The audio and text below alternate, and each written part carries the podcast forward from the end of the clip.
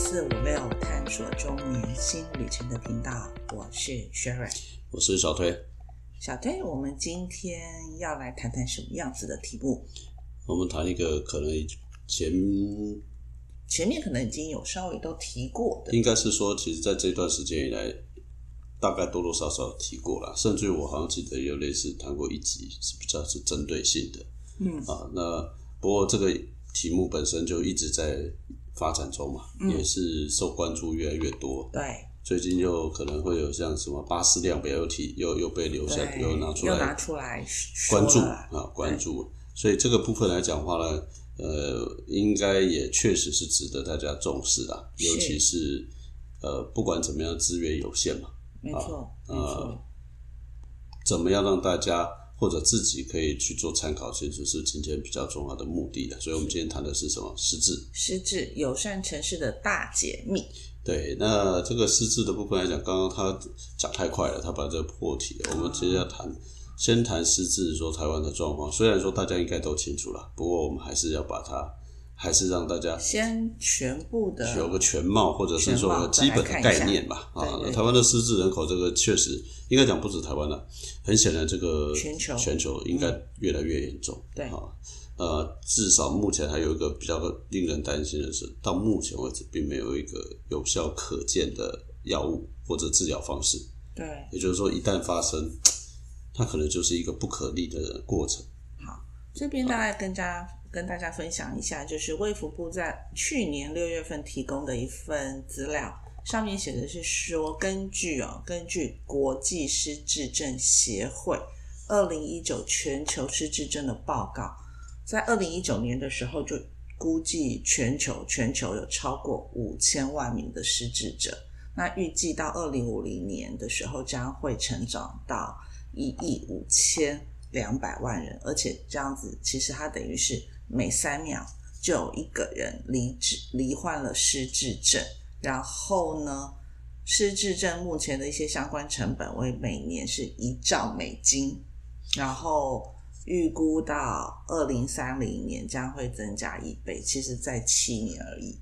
对，而且刚刚那个是联合国对应该是国际失国智际失智症失智症的一个统计了。对但是大家都知道嘛，数学有平均值嘛，所以它统计的部分一定会有一些地方稍微比较少一点，嗯有一些地方比较多一点。对。所以如果照台湾来讲话呢，应该这个数字，我觉得应该是在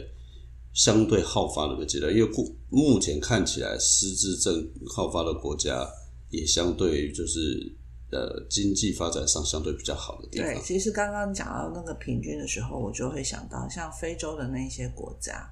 他们怎么去调查，或者是其实可能他们可能会有一个问题，其实这就像之前一个医生提过的嘛，就是说他还没有到那个年纪，因为他们本身医疗上面确实还是有很多要进步的地方，所以他们的年纪还没到那个时候，他们平均余命比较少啦。简单说了，哦，还没到就到还没到真正会发病或进入发病的前期的时候就走了，所以你无法去统计。所以相对来讲，即便有发生，它的比例就很低。这就是刚刚讲的。那台湾不一样，台湾现在平均移民都八十平均几岁，余命，或者是所谓的这种欧洲国家，大家的平均余命都七十岁、八十岁，那你那个比例就会凸显出来。所以以台湾来讲的话呢，每一其实说这个数字哦，这个仅供参考的原因为什么？不是我们不给，因为一直在变化啊。二零一九年台湾的部分就已经二十九万人了，嗯，对，然后呢，推估到二零三一年，失智人口会到四十六万人。对，啊到时候呢，是很可怕一个数字每一字百哦。万里头，台湾人每一百位一百位里头就有两超过两位失智，这个基本上大家想想看，七三二零三一年离现在才几年？八年，八年。嗯，那八年的话，以我们这个年纪而言来讲的话呢，就我们就定就是所谓那个人口数的统计数字里头哦，因为从今天开始算八岁嘛，加八岁嘛，快迈入了，但还不到，就快了。就是我们就是迈入那个危险群的群组它的危险群是这边的危险群的那条线的年纪的定义是六十五岁以上，对啊，所以各位还没，我们就像我那个，但是听众里面有人就会从不是电视，嗯，对吧有可能对。所以呢，其实这是一个蛮可怕的事情的。然后，所以大家真的值得要大家重视。虽然，但也不用太担心啊，只是刚好借这个人家做了一个统计，跟大家来分享一下台。湾自己的分析啊，嗯，然后对不对？没有啊，所以就是这边讲的啊，他就讲说，未来的四十六年我们应该不在了啦。他说，台湾失智人口数将会以平均每天增加三十六位的速度成长。这个太太远了，不哎，不要吓大家，因为光刚刚那个数字就已经吓死人了，还是就讲那个不会碰到的，以后的人要去面对吧。搞不好那个时候，如果真的有像这种呃医疗进步有，那说不定它可以那个了，它可以逆转，或者是可以应该说不能不一定逆转，但是至少缓解。呃治疗了，被治疗好了，被治疗。OK，好，这个数字是仅供大家参考了。为什么我们没有特别讲数字？因为真的是天天在变化。啊，二零一九年刚才讲的，二零二零年、二零二一年、二零二二年，其实这中间都还有一些变化，所以这个数字其实我们觉得可能大家参考参考会比较好一点啊，就好了。那基本上来讲的话呢，失智症部分来讲的话，因为我们之前有谈多蛮多的会造成的生活啦，整个社会层面的问题。那我们可能是今天来讲的话，会比较 focus 在就是刚刚一开始主持人破题的，就是你住的地方到底有没有这个资源？失智有多友善？对，你就是说你住的地方，刚刚讲的那些统计数字，就国际组织跟台湾来讲就有误差。那相对而言，对于台湾也有城乡差距，对，所以这个统计数字来讲的话呢，可能城乡之间也有差别。所以在这种情况之下来讲的话，我们大概因为这个是康健杂志做的了哈，我们略人之美啊，稍微跟大家分享一下啊。假设以台湾来看的情况之下来讲是，呃台湾还有一个叫台湾是全球十三第十三个，对，在失智就是有国家级失智政策的国家，在全球里头，我们是第十三个。对，那这个反映的结果是我们既是一个有做这个政策的国家，也反映我们之问题之严重。好，对我们才必须要做这个事情嘛。如果问题没有那么严重的情况之下来讲，那相对而言，那当然就不需要那么花那么多这个利息。但当然，大家都知道，因为我们越来越年纪真的越来越大，对，其实越来越高龄。你记得吗？我们不是在讲说，我们的邻居有两个邻居，其实我们的情况，我们三个国家的情况其实很类似嘛，对对，不对？就是老的多，少生的少。对日本跟韩国嘛，对吧？记不记得？生不如死嘛。对，生不如死。然后其实韩国他们做国家级失智政策也比我们还要早。对，没错。呃，相对而言，因为日本相，当然日本应该比较容易理解啦，因为他们本来就很长寿。嗯哦，大家都习惯知道他们就很长寿。那韩国跟台湾就蛮特别的，就是急起直追，这个是一个蛮好玩的情况。OK，好，就机器直追变成长寿国，对对对对对，然后呢，高龄超高龄，然后都没有小孩了，没有新生儿这种，就是新生儿锐减啦，应该这么说。没错。虽然说台湾真的是有城乡差距啦，所以失智症刚刚讲了，我们有国家级的政策嘛，那当然政府也投入了不少预算。是。那我们可能没有办法看，如果你这份报道，他并没有办法把所有的各县市的都拿出来看，不过倒是他有把六都的一个、呃经费的状况拿出来做一个比较了。是。不过这个只有比较一百一十年、一百一十一年、一百一十二年，今年一一二吧，对，今年一二。因为还没有过完嘛所以还没有还没有把它拿出来做比较嘛。对。那如果按照这个部分来讲的话呢，是六都里面啊，在过去这两年的比较来讲，呃，失智症，我们先讲失智症，各各各地方政府还有其他资源，我们就没有看了。桃园市是六都投入最多的，但是如果以两个年度的资源成长来讲，台北市跟新北市新增最多哦。台北市大概增加了五千万，台中市、台南、高雄相较于一百一十一年，还反而稍微少了一点点。对，台中市跟台南市还有高雄市都稍微降低了一点点。对，这个其实让我们对城市的实际状况有一点点不太呃一致。举例来说，桃园理论上是六度最年轻的，对，可是其实它投入的资源全部相对多。绝对金额，绝绝对金额说绝对金额反而是最多的。多的。但是台北市相对是最老的之一，哦，不是最老，因为其实好像云林好像是六都里面它是最最老了，但是如果各县市云林好像对还是因为云林的人口全外移嘛年人全都外移嘛，是不一样嘛。可是我我们的台北市因为是首山之都，所有的人口几乎都集中在台北或新北嘛。对，所以它的资它的投入反而没有那么多，对，它的投入没有那么多，但它的人口比例又高的时候，其实它每个人人平分到的均下来的就会少。对，所以这个其实是我看这份报告来讲的话，会觉得诶，其实有点特别了。那台中、台南、高雄还略降，对，那这个也其实也是蛮特别的，为什么会会出现这种情况啊？那他们这个实验呢，基本上来讲的话呢，主要是用几个面向啊，六个面向，对，它从失智人口的推估数，然后再过来就是失智专科医院与与医生数，还有失智社区服务据点的部件数。好，这些其实我们都可以理解嘛，哈。然后再过来就是失智社区服务据点服务的范围的涵盖率，好，这也可以理解。再过来就是失智共照中心部件数、失智共照中心服务涵盖率这六个面向来做比较。对我，我觉得这个资源的分布来讲的话呢，其实真的很重要啊。我举一个最近我自己周边碰到的一个亲戚，他最近去呃去北部教学医院，很大的教学院去，他觉得他有点状况，他想要去做失智症的检验，就是检查。现在是九月份了，其实我他八月份就去了，结果他八月份去的时候，你知道他排那个叫失智症的做。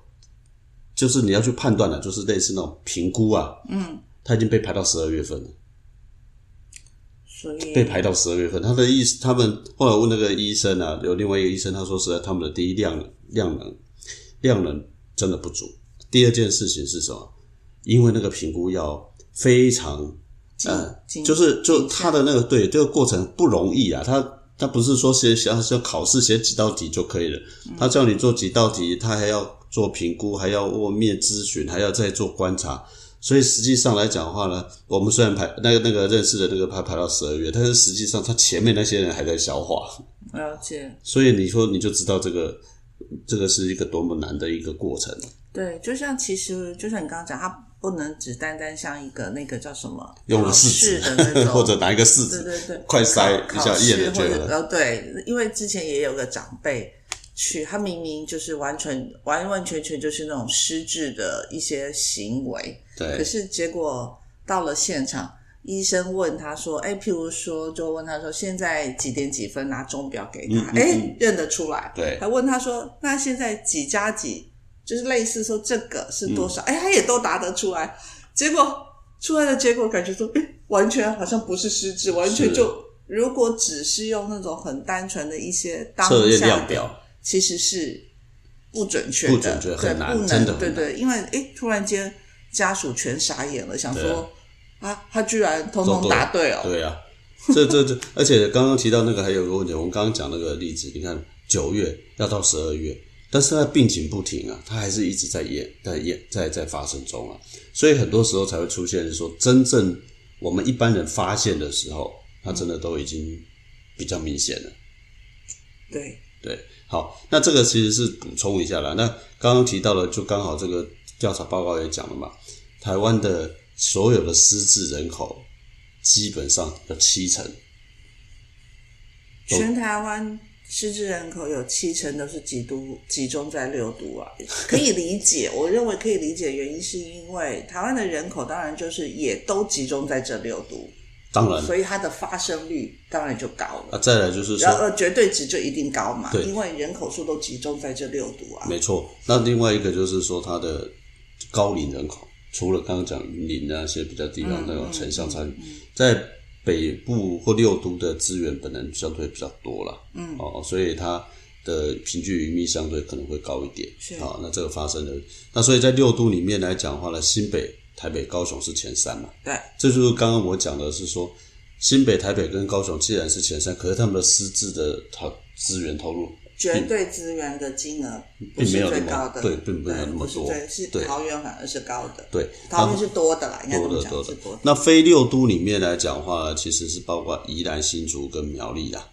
是三前三多县前三市，前三多，宜兰这个是失人口，失智人口。宜兰进进去，我也觉得，诶，哦，好哦，因为很多我知道，大家可能大台北地区的一些人长者觉得宜兰是个宜居的城市，就移过去了，所以很有可能。对，然后新竹会排第二，可能是随着那一些竹科的那些可是新。竹科在新竹市啊，不止新不竹县止啊，不止新竹市对对对，啊，苗栗他他没有讲新竹市或新竹县，他只讲新竹，啊，对不对？那苗栗是第三多。对，那苗苗栗应该是确实啦，苗栗就是人口外移，应该就比较明显了。好，啊，那这个部分来讲的话呢，是所谓的失智人口的部分。那如果以六都你，大家可以参考，为什么特别提这个？如果说你刚好要刚刚讲移居，我们以前谈过移居是去生活嘛，嗯。那你接下来如果说你到了一个年纪要移居，那失智真的可能是一个议题的时候，那可能这一份报告，我觉得可以参考一下。对，那这如果说以一六都来讲话呢，以最多服务的能量量能，嗯，来讲，我觉得可以看。呃，应该是说以台北市设置最多失智服务量能，对，那台北市有二十四个医院跟一百七十三位医生居冠，这样子。OK。如果按照这个啊，我大概就可以想到前面的那个调查报告说，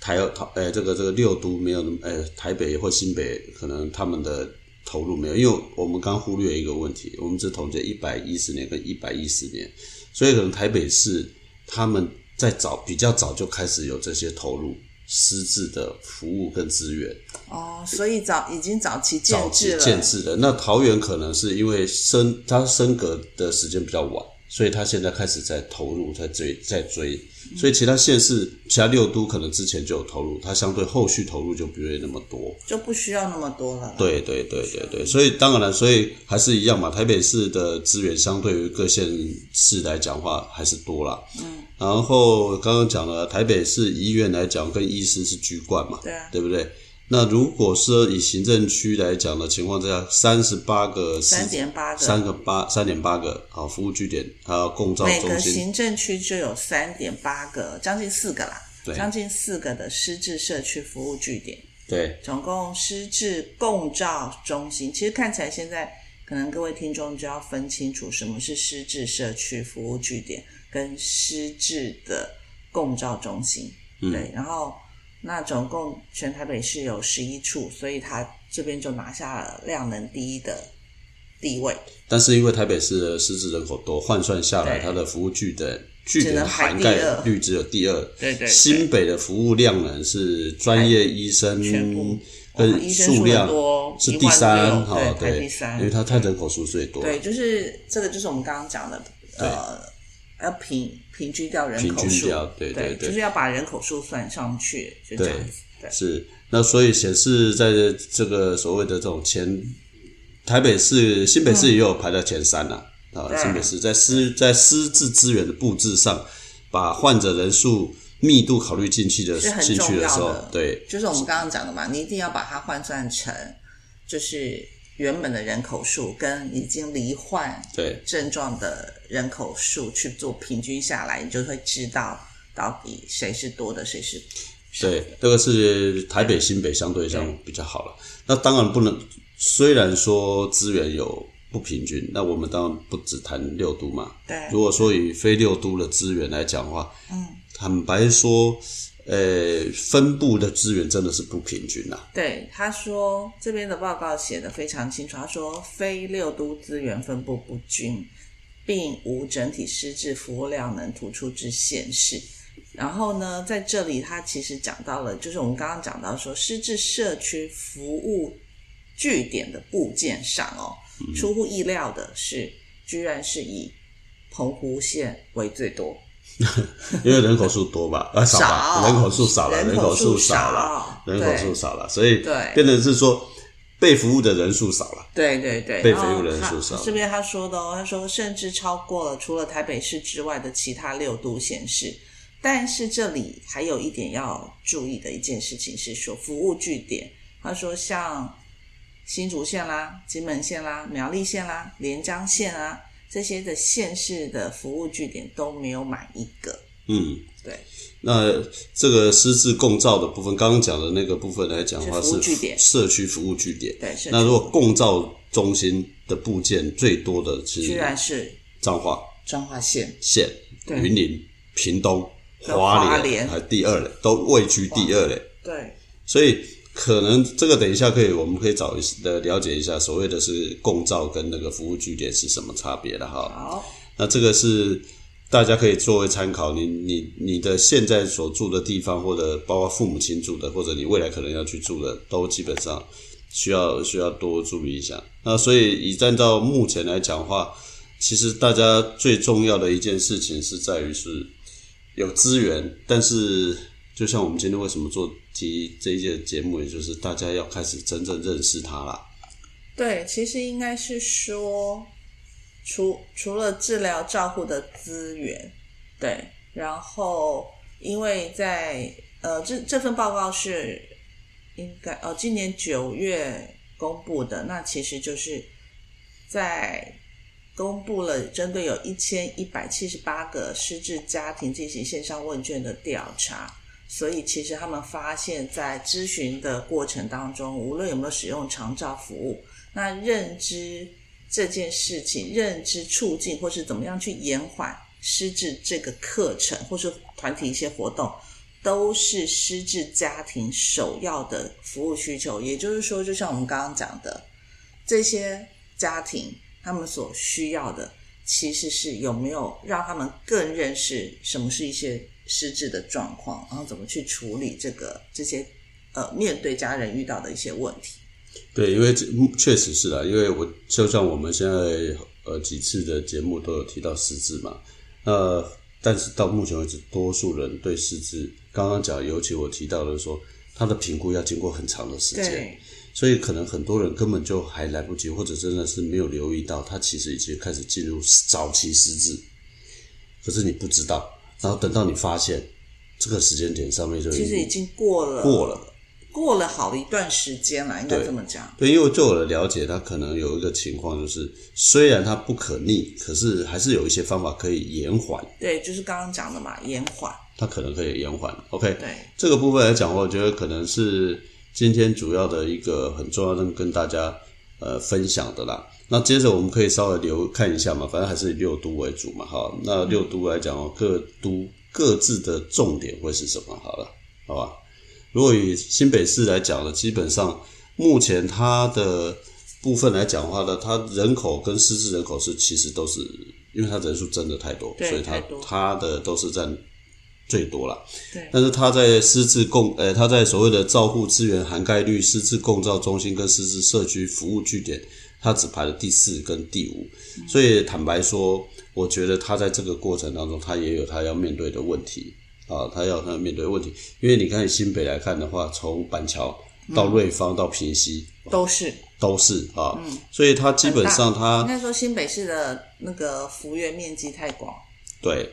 呃，所以他刚刚有我们有提到了嘛，他基本上观念的很重要，所以他就尽量的希望是说，让这个师资环境能够呃知识势能，就是这种观念能够向下扎根，他就会做很多所谓的这个叫做呃这种呃协助到校园里面去啊，针对国中小的对象去做一些师资天师资影片的介绍。那他甚至于说在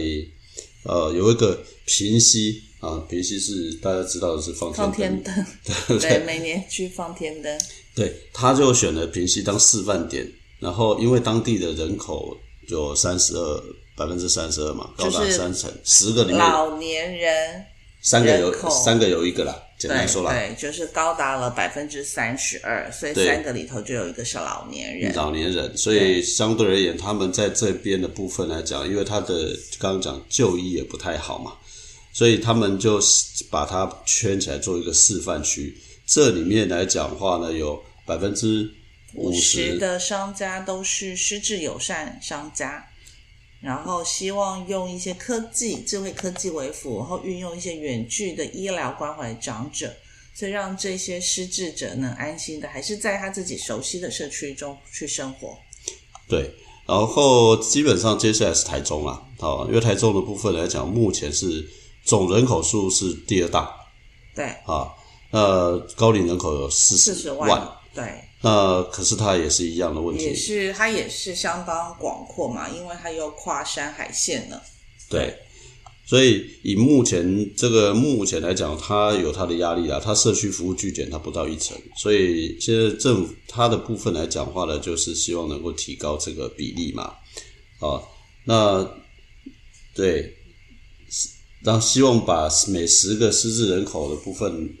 应该是说每十位失智人口便有一个人是在台中，然后但是台中市已经达到了五成以上获得诊断及服务。对，那当然了，他可能要运用一些所谓的这个叫做科技的辅助啦，啊，不一定都到现场，可能会有一些远距的这个部分。那另外一个，它它是台湾第二个设立失智行动城市计划城市的，好，那它也刚刚讲平溪是一个失智的从呃示范区嘛，对，它这边希望做的是一个叫年轻失智社区据点。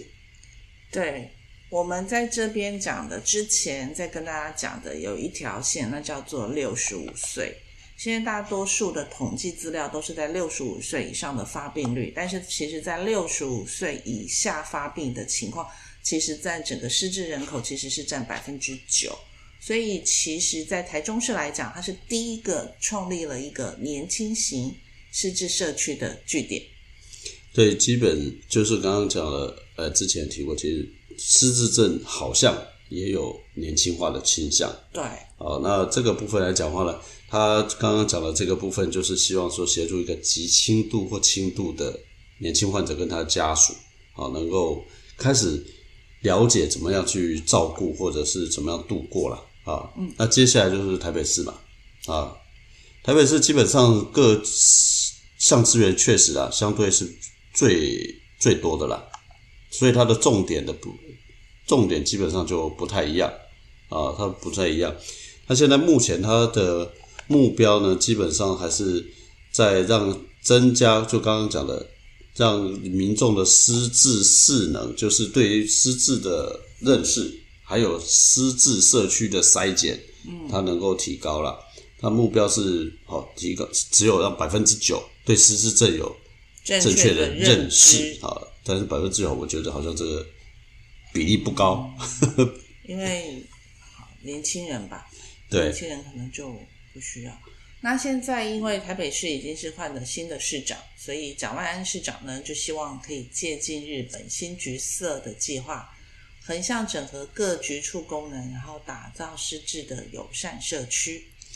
这个部分来讲话呢，就是让各局处的横向沟通比较顺利啦。啊，因为失智本身它可能不是单一个部会可以或者局处可以处理的，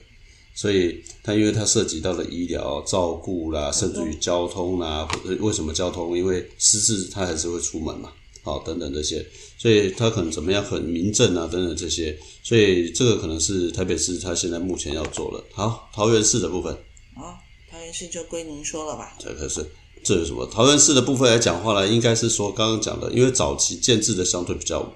晚可，能开始比较晚，应该开始的比较晚比较晚。所以基本上来讲话呢，虽然看起来很年轻，但是实际上可能它有黑数。好，举例来说，可能